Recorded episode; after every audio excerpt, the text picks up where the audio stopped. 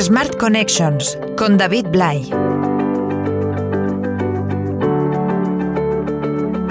Proyectos nacidos en España que no solo se han internacionalizado, sino que prácticamente desde el principio pensaron en cómo podrían crecer.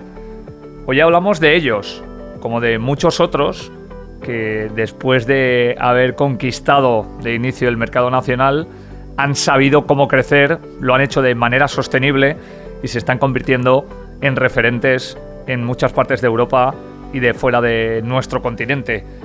Por eso, cada mes queremos hablar de Smart Connections, de la gente que ve los negocios de una manera diferente y que nos cuenta, sobre todo a aquellas personas que quieren emprender o que quieren poner en marcha algo que todavía no saben cómo integrar dentro de la sociedad, las claves para que todo el mundo pueda tener acceso a la mejor información y sobre todo a la mejor capacidad de decisión a la hora de integrar productos y servicios.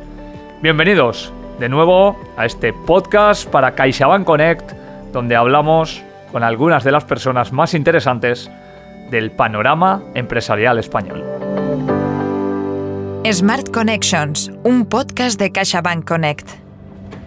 Pedro Fernández Climent, Alicante, director general de Forest Chemical Group, licenciado en Químicas por la Universidad de Alicante. Pedro Fernández Climent es socio fundador de Forest Chemical Group y es curioso porque me gustaría que la gente lo pudiera ver y si no que busque su imagen en Google. Es una empresa que ya fue galardonada en 2011, eh, de eso hace 10 años, y él es bastante joven. Estamos hablando de una trayectoria que ya lleva bastante tiempo, pero sobre todo que se sale un poco de lo común y es de lo que queríamos hablar. Primero porque normalmente nos vamos a startups eh, de base tecnológica o a empresas, digamos, que están transformando negocios más o menos clásicos como el real estate.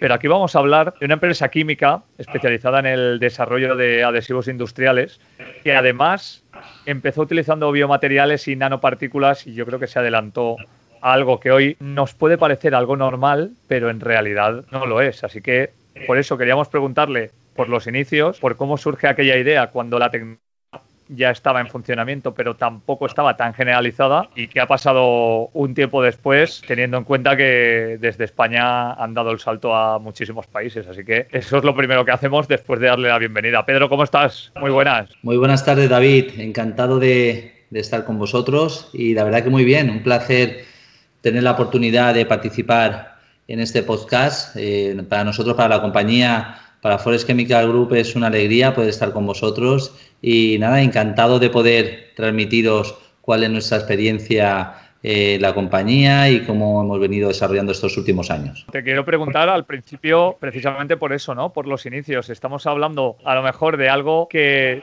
vosotros habréis encontrado también cuando ibais por ahí, que no parece tan sexy como otras ideas, pero que en realidad ha solucionado muchos problemas de diversa índole. Y quería que fueras tú quien nos hiciera la introducción de no solo cómo empezáis con la compañía, sino también por qué apostáis por este tipo de tecnología. Pues bueno, David, nosotros eh, al final cabo, eh, en mi caso soy químico y junto con mi socio eh, somos dos químicos que trabajamos, trabajábamos en dos multinacionales y efectivamente vimos que había una necesidad latente en el mercado, concretamente del packaging, de las líneas de, montaje de packaging, donde nosotros podíamos aportar pues, cierto valor y, ciertas propiedades que no existían en el mercado. ¿no?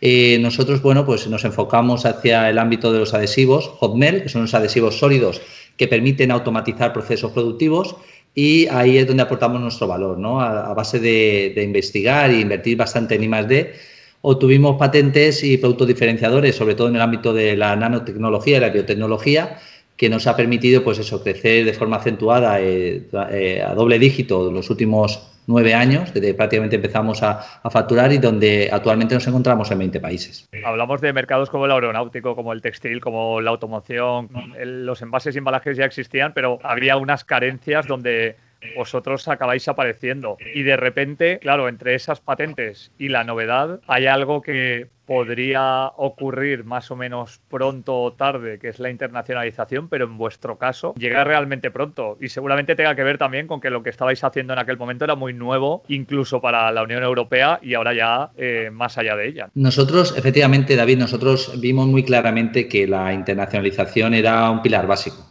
Eh, entendimos que sin internacionalizar la compañía no podíamos hacer llegar nuestros productos a las multinacionales y, y al mercado en general. Y fue básicamente esa idea la que plasmamos también en el nombre de la compañía. Eh, Forest Chemical Group ya estaba eh, conceptuada como una multinacional y teníamos muy claro que, era la palanca de crecimiento y eso nos ha permitido, pues eso, diferenciarnos muchísimo de, del resto de compañías y de la competencia y aportar ese valor gracias a la internacionalización. De hecho, la compañía nos ha visto afectada por, por, eh, la pandemia. ¿no? Eh, el hecho de estar internacionalizado ha hecho que, a pesar de, que, bueno, que ha sido momentos complicados, eh, la compañía ha seguido creciendo a los mismos ritmos, incluso más que venía haciéndolo. Y así que, claro, lo teníamos muy claro que era un pilar fundamental internacionalizarnos. Estaba claro que ese proceso estaba en la mente desde el principio y además vosotros veníais de multinacionales, con lo cual los procesos los teníais muy claros. Al final siempre hay, hay barreras o hay obstáculos para una empresa que nace en el proceso de internacionalización. No sé si os apoyasteis en la actividad en las oficinas de representación en el exterior, no sé si buscasteis socios estratégicos. ¿Cuál fue ese camino para estar ahora mismo en 20 países? Pues bueno, el primer camino fue equivocarnos y tropezar mucho.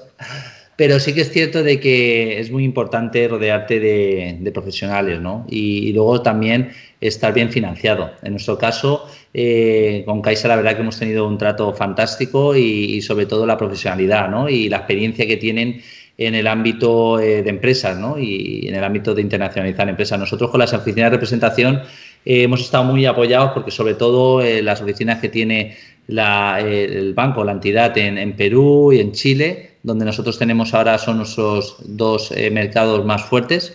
Tanto Perú como Chile hemos tenido un apoyo ahí fantástico. Y en el ámbito asiático también, porque tenemos un fuerte posicionamiento en Asia, la oficina de representación que hay también nos ha, nos ha venido muy bien. De hecho, eh, sobre todo el primer país que, donde empezamos a exportar fue Chile y Perú y son los, que, los primeros países ahora de, la compañía gracias a ese apoyo ¿no? del banco que ha dado al fin y al cabo el producto que necesitábamos, ha podido ayudar también a nuestros eh, clientes y de un punto de vista también eh, a la compañía para que pudiéramos adquirir las materias primas que necesitábamos en el mercado internacional a, pues eso, a unos precios competitivos y con unos gastos financieros que han acompañado al crecimiento de la compañía. Estáis en una región, al final la comunidad valenciana que primero ha sido industrial, pero sobre todo ahora es tremendamente innovadora y además la zona de Alicante cada vez más con proyectos para atraer nómadas digitales en teletrabajo, con el distrito digital. Obviamente eso no existía cuando vosotros os ponéis en marcha y me imagino que también en esa región de donde luego también han salido eh, otros proyectos que se han internacionalizado, habrá mucha gente que os miró y que os pidió consejo. Eh, no sé si ha habido alguna conversación estándar con las personas que han intentado eh, no sé si hacer algo similar como vosotros, pero sí apoyarse en vuestra experiencia sobre cuáles serían las principales herramientas para cometer una internacionalización. Vamos a llamarla segura, entre muchas comillas, porque como tú has dicho, lo primero que haces casi siempre es equivocarte, ¿no? Pues eh, sí, la verdad es que aquí en Alicante ahora, en los últimos años, está convirtiéndose en un polo tractor ¿no? de, pues eso, de la internacionalización, la digitalización y al fin y al cabo las nuevas tecnologías. ¿no? Y efectivamente hemos podido pues eh, creo que es muy positivo el hecho de que las compañías se apoyen y se ayuden. Eh, no creo en una competencia eh, dura y fuerte entre empresas, creo más en, algo complementario, ¿no? en un apoyo, en un crecimiento continuo y en, en, un crecimiento también, valga la redundancia, de, pues eso, de apoyar conocimiento y aquí en Alicante y completamente en la Comunidad Valenciana y también en España, por qué no decirlo, colaboramos con, con muchísimas compañías que incluso son competencia y que no me gusta decirlo como competencia, me gusta transmitirlo como un compañero de viaje, ¿no? Y eso nos ayuda a todos mejorar. Nos ayuda a mejorar, a aportar pues, productos innovadores para que de alguna forma eh, pues, la sociedad sea mejor, que todos crezcamos y, y a nosotros nos encanta. Eh, somos gente joven que hemos nacido desde abajo, eh, con mucha lucha y que creemos, creemos mucho en, pues eso, en esa complementariedad y en ese apoyo conjunto entre las compañías. Hemos hablado de equivocarnos, pero también de dar saltos, de tener a los partners necesarios para que esa internacionalización pueda llevarse a buen término, pero evidentemente hay momentos en los que parece que hay una serie de barreras que vas salvando, pero que aparecen de repente, algunas esperadas y otras no. En vuestro caso, ¿habéis tenido alguna que haya costado salvar durante estos nueve años? Eh, bueno, la verdad es que siempre hay muchas barreras, eh, sobre todo administrativamente hablando. Y luego, eh, en cuanto a tasas o impuestos, también hablando, ¿no? Porque nuestros productos son productos químicos que exportamos a, pues, a diferentes países y sobre todo las, las trabas en cuanto a impuestos, eh, todos los aranceles que hay, luego tienes que cumplir con muchísima normativa, a pesar de ser productos naturales y, que cumplen con todas las, condiciones medioambientales, ¿no? Hay un cierto desconocimiento global a los productos que vienen de otros países. Eh, creo que debería de ser deberíamos de ser más laxos eh, siempre dentro de un rigor y una profesionalidad, ¿no? Pero sobre todo nos hemos encontrado eh, con muchos hándicaps aduaneros, por decirlo así. ¿Vale? Y luego también hay muchos hándicaps de impositivo, impositivo fiscal, ¿no? me gustaría que, el mundo fuera un una globalidad al todo, ¿no? ¿no? No me toca a mí decirlo porque no, no soy político ni, ni, esto, no, pero sí que es cierto de que podría fluir todo mucho mejor, el conocimiento, los productos en el mundo, si, si no hubiera tanta traba, tanto impositiva como burocrática. Eso es, ha sido el gran hándicap que nos hemos encontrado.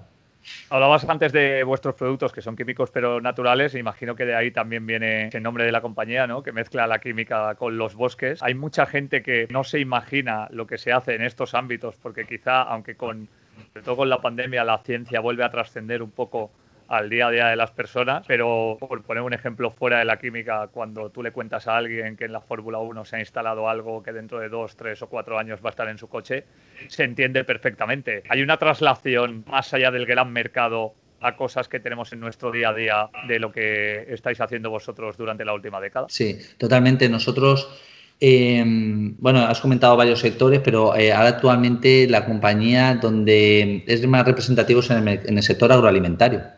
Eh, sobre todo en nuestro día a día, en el packaging diario, aportamos pues, eh, velocidades, menores consumos energéticos, que el packaging se pueda hacer o desarrollar de una forma más rápida, más limpia, más ágil.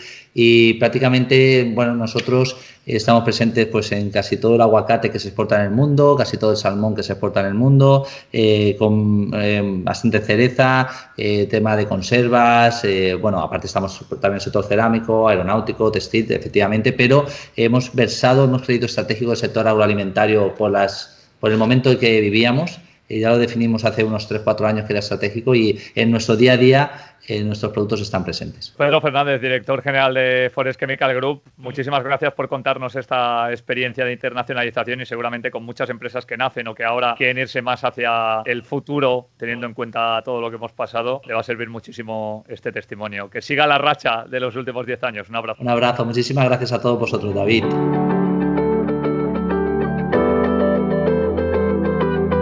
Smart Connections. Marc Camarasa, Barcelona, Chef Financial Officer en Silence.eco, licenciado y MBA por ESADE Business Law School. Puede parecer muy sencillo el hecho de que la ecomovilidad o las scooters eléctricas estén ya a la orden del día, pero lo que no es tan común es que alguien fuera capaz de ver esto en 2011 y lo que es menos común todavía es que alguien fuera capaz de poner esto en marcha en 2011 y hacerlo rentable desde el principio. Y claro, desde entonces han pasado 10 años con una pandemia de por medio y naciendo también en una época en la que el mundo todavía estaba sumido en una crisis económica galopante. Pero si algo ha quedado claro es que los negocios sostenibles van a ser posiblemente uno de los grandes targets a partir de este momento, como lo han sido en los últimos años, pero también que esos negocios, bien llevados y con tranquilidad, pueden internacionalizarse de una manera, vamos a decir, más sencilla de lo que las empresas habituales o las empresas más clásicas podían hacer en el pasado. Así que hoy hemos decidido también invitar a un Chief Financial Officer, es decir, a alguien que se tiene que pelear con los números, pero no solo en su país, sino en el resto de países donde cada cosa es diferente y cada impuesto es distinto al anterior. Así que saludamos ya desde silence.eco a Marc Camarasa. Marc, ¿cómo estás? Muy buenas. Hola, muy buenas, muy bien, muchas gracias. Bueno, eh, partíamos de la base de 2011 y de ese inicio en el que nace Silence con no solo las scooters eléctricas, sino incluso la posibilidad de poder poner en marcha, como luego ocurrió, su propia fábrica de baterías. No te voy a decir cómo es posible, pero sí te voy a preguntar, eh, teniendo en cuenta la historia de la compañía, qué capacidad de visión y qué capacidad de apuesta fue aquella de hace 10 años, poner en marcha algo que es verdad que estaba en el ambiente, pero que yo creo que era muy residual en esos momentos, ¿no? Sí, claramente en ese momento pues el mercado no, transaccionaba todavía pues vehículos eléctricos de una manera relevante y fue un ejercicio de anticipación, de antelación a lo que en años posteriores el mercado pues ha acabado convirtiendo en una realidad, ¿no? En ese momento todo el mundo hablaba de que si la movilidad llegaría y tenía que ser sostenible eléctrica pero y todo el mundo estaba súper interesado en ella, pero pocas ventas se producían, ¿no? Con lo cual, pues hubo un ejercicio de, valentía, de apuesta seria por, una, por un movimiento que, a la postre más adelante se vería que, era acertado. Y a partir de ahí eh, todo empieza a crecer. En 2011 nace la compañía, empieza el I de en 2012 empiezan a rodar los scooters Silence en 2013, pero ya había dos años, ya lo hemos dicho, muchas veces hay muchos años eh, de trabajo antes de ponerse en marcha. Hay un lanzamiento comercial en 2014 y a partir de 2015 yo creo que hay un, un gran salto porque es verdad que lo que podría ser un business to consumer en el que las scooters eléctricas las llevara la gente de la calle, entra también a un business to business en el momento en el que entráis en las flotas y os vais a Segur, y os vais a Correos, y os vais a muchos otros lados. Eh, no sé si esto estaba implementado en el plan de negocio desde el principio, fue un pivotaje o si os llegó cuando creíais que tenía que llegar. Bueno, había algo de intencionalidad ya prevista en este sentido, eh, sobre todo el, afrontar y el atacar en primer lugar al B2B, ¿no? al, business to business, porque entendíamos desde Silence que, eran los primeros en adoptar una nueva tecnología para un poco dar ejemplo al mercado y el business to consumer, que es eh, seguramente un poco más sensible al precio, que sabemos todos que el vehículo eléctrico es todavía más caro que el vehículo convencional, el vehículo de combustión, pues bueno, le costaba dar este paso si no era una, con una adopción masiva ya por delante, sobre todo de municipalidades, grandes flotas e incluso compañías de sharing que han acelerado todo este movimiento. ¿no? Entonces, estaba en el business plan, sí, estaba desde el inicio, pero se reforzó y se, y se potenció porque fue realmente quien traccionó el mercado desde el primer momento. Mark, en 2016 tenéis el 57% de la cuota total de mercado de motos eléctricas, que es una salvajada. Eh, y en 2017, lejos de pararos, de repente decidís una nueva fábrica, porque estáis situados en tres partes de Cataluña, donde no solo se fabrican motos eléctricas, sino también vuestras propias baterías. Te pregunto ahí, eh, ¿cómo aparece este modelo de negocio, teniendo en cuenta que normalmente esto es algo que se trae externo y sin embargo en Silence se apuesta por hacer total y absolutamente desde el mismo lugar y juntándolo todo, teniendo en cuenta que tú eres un CFO, lo vamos a decir, con unos costes superiores a lo que suele ocurrir en estas circunstancias, ¿no? Correcto, esto fue una apuesta también decidida desde el principio porque entendíamos desde Silence que la, sea, un vehículo eléctrico, el corazón y el core del producto eléctrico es una batería, ¿no? Una batería, eh, igual que pasa en un vehículo de combustión que es el motor, en un vehículo eléctrico es una batería. Y entendíamos que este elemento eh, era clave en la conceptualización del vehículo y teníamos que controlarlo, entenderlo y customizarlo a, las necesidades de, nuestro cliente, de nuestros clientes. Y eso requería pues, de invertir inicialmente en entender este producto, no solo las celdas, sino también el Battery Management System, el BMS, para, para ser capaces de dominar desde principio a fin todo el powertrain del vehículo. Y ahí pues apostamos desde el principio en desarrollarlo in-house, eh, con un equipo de I +D, pues que lógicamente tiene su coste, pero que es core para nosotros y seguimos apostando en, el desarrollo de, de, todo el battery pack porque lo vemos como un elemento esencial y realmente es diferencial respecto a la competencia la mayoría de competidores no tienen este conocimiento del battery pack que nos hace distintos y nos permite pues, hacer adaptaciones al gusto de los clientes y customizaciones de vehículos especiales. ¿no? Claro, con esto además llega la internacionalización en 2018 y ahí te pregunto ya directamente por dónde se empieza, cómo empezáis, con qué perspectivas y también incluso te diría, ¿no? ¿Con qué dificultades iniciales hace tres años ponéis en marcha el salto fuera de España?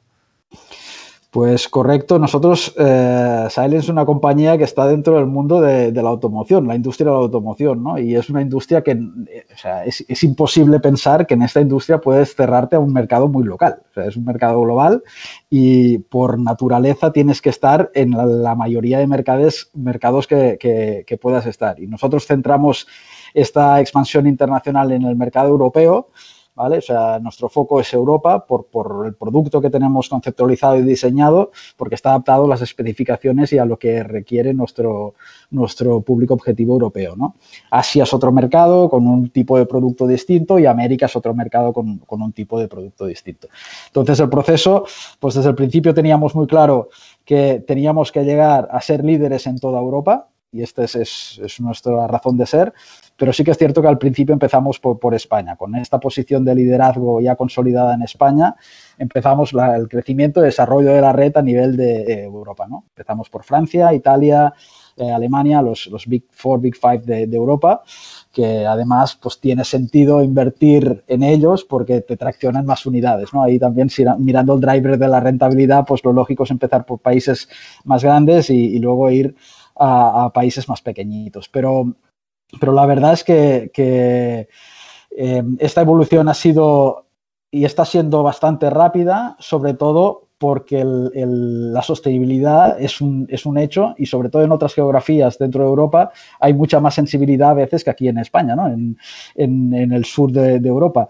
Eh, eh, hay un atractivo muy, muy, muy relevante y la verdad es que tenemos muy buena, muy buena atracción, sobre todo a nivel de unidades en este 2021 ya en Europa, siendo ya las ventas en internacional estando por encima de las ventas del mercado nacional. Con lo cual, bueno, es una, gran decisión que se tomó en su momento de, vender a nivel internacional con una apuesta firme y los datos lo, validan. ¿no? alguna pregunta que son dos, que es eh, qué obstáculos os encontráis al principio para salir al exterior y sobre todo en quién os apoyáis. ¿Cuáles han sido los agentes que han acompañado a Silence para que todo fuera un poquito más rápido? Porque estamos hablando de que, nos lo acabas de decir, superáis las ventas nacionales ya con las internacionales en menos de tres años. Bueno, las dificultades yo, creo que son comunes a muchas empresas que inician un proceso como este, ¿no? Pues eh, tienes desde dificultades regulatorias, em, en nuestro caso que estamos en un sector de la automoción, un tema de homologación de producto en distintos países, que aunque estamos en Europa hay cosas que todavía son un poco locales. Y, luego, pues lo más importante, que es el, generar este, estos partners en cada uno de los países, en cada una de las ciudades que, sientan Silence como suyo, ¿no? aunque son pues, nuestros distribuidores, pero, pero al final son empresarios que, ven en nuestro producto o en nuestro portfolio de productos el futuro de la movilidad y apuestan por él. El, tejer estas relaciones de confianza con estos partners es lo que acaba generando este crecimiento orgánico eh, sostenible que se va, y que se va ampliando a medida que van pasando los años. Os has hablado de Europa y tenéis muy claro que ahí está vuestro core business dentro de lo que sería la internacionalización. Y evidentemente irse a otros mercados es muy complicado, como nos contabas, pero viendo lo rápido que habéis ido, viendo que es el momento sin duda de la economía sostenible, eh, hay planes que no entraban dentro de ese business plan y que ya están empezando a rondar la cabeza de la compañía. Bueno, en, otras geografías estamos, eh, los business plan están ahí para, para, que se cumplan y realmente la función del CFO es que se cumplan y que, realmente se, se, cumpla lo que está escrito, ¿no? Pero sí que es verdad que a medida que va pasando el tiempo surgen oportunidades que inicialmente no estaban previstas y que si son buenas oportunidades, claro que hay que aprovecharlas, ¿no? Entonces, en otras geografías que están fuera de Europa, pues, pues tenemos intereses y hemos ya traccionado unidades en estas otras geografías. Pues bueno, pues nos vamos adaptando a ello. Y luego otro tema que, que, nos está funcionando muy bien y que no estaba en el business plan inicial del 2012-2014 era el, la explosión del sharing. ¿no? El sharing ha sido una, una realidad que, que, ha traccionado de una manera muy relevante a las ventas en los últimos años y, y ha dado a conocer una, una, forma de moverse, de consumir la movilidad distinta a la que estaba hasta la fecha, ¿no? En la que todo el mundo compraba un vehículo y, cuando lo compraba, pues era su vehículo y lo disfrutaba. Ahora tenemos opciones de, consumir movilidad a través de un pago por uso y otras opciones más, más creativas, ¿no? Esto es realmente un fenómeno nuevo y que Silence pues ha sabido entender, adaptar por ese conocimiento del producto que tenemos, de todos los elementos del producto y hacer un producto que es, que es bueno, pues perfecto para, para para estos operadores. ¿eh? Nuestras motos o nuestros vehículos no son simplemente vehículos eléctricos, sino son vehículos eléctricos conectados. Y esto es fundamental para eh, modelos de negocio como, como, el que comentábamos hace un minuto. Pero precisamente la última cuestión iba ahí. Eh, al final, la mayoría de las empresas, y más cuando lo hicisteis vosotros hace 10 años, nacen para la venta, pero vosotros nacisteis en medio de una crisis económica galopante y os habéis encontrado con el COVID. Eh, y como vosotros muchos otros. Eh, el modelo de suscripción y el modelo de pago por uso efectivamente ya se está integrando, aunque yo te diría que en España mucho menos que en otras partes de Europa y por supuesto mucho menos que en Estados Unidos. Pero no sé si en algún momento estáis viendo que esa tendencia va a cambiar por la llegada de los Z y los millennials al mercado, que también además creen mucho en eso. Y si hay un, un horizonte, aunque sea lejano, en el que creéis que puede haber un sorpaso en el que el sharing esté por encima de las ventas.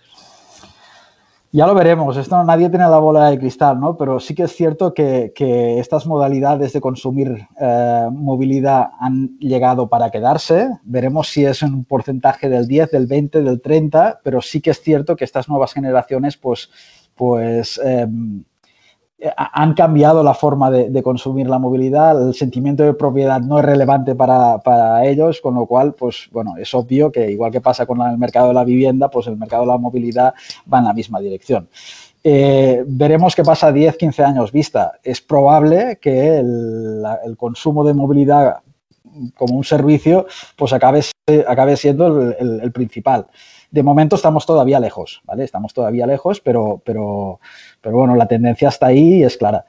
Eh, también nosotros pensamos que la, que la movilidad en general no será solo de una manera, será una, combinación de muchos tipos de movilidad, de muchos tipos de consumo y en función del momento del día en que te encuentres y para qué necesites la movilidad, pues lo consumirás de una manera o de otra. Un, mismo usuario no será siempre de pago, eh, de, propiedad, perdón, o, de, consumo por servicio. En función del momento, si se va a cenar por la noche con unos amigos, consumirá la movilidad de una manera y si es para irse de vacaciones con su familia, será de otra.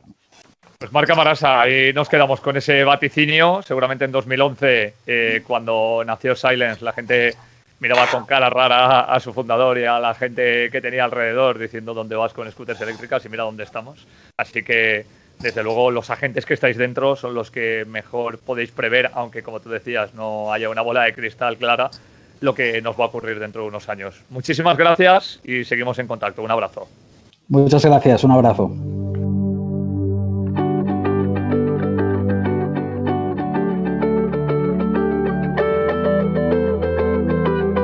Desde productos químicos que mejoran la vida de las personas hasta baterías y motos eléctricas que son ya una realidad extraordinaria y del día a día, que prácticamente usamos todas las personas que queremos tener una ecomovilidad. Al final, mirando siempre al planeta, al final innovando desde España y al final también teniendo la capacidad de convencer rápidamente a otros mercados. Este ha sido nuestro Smart Connections de hoy. Os esperamos el mes que viene con más protagonistas y más historias para ayudar a todo el mundo a intentar mejorar su vida personal y, por supuesto, su vida empresarial. Smart Connections, un podcast de CaixaBank Connect.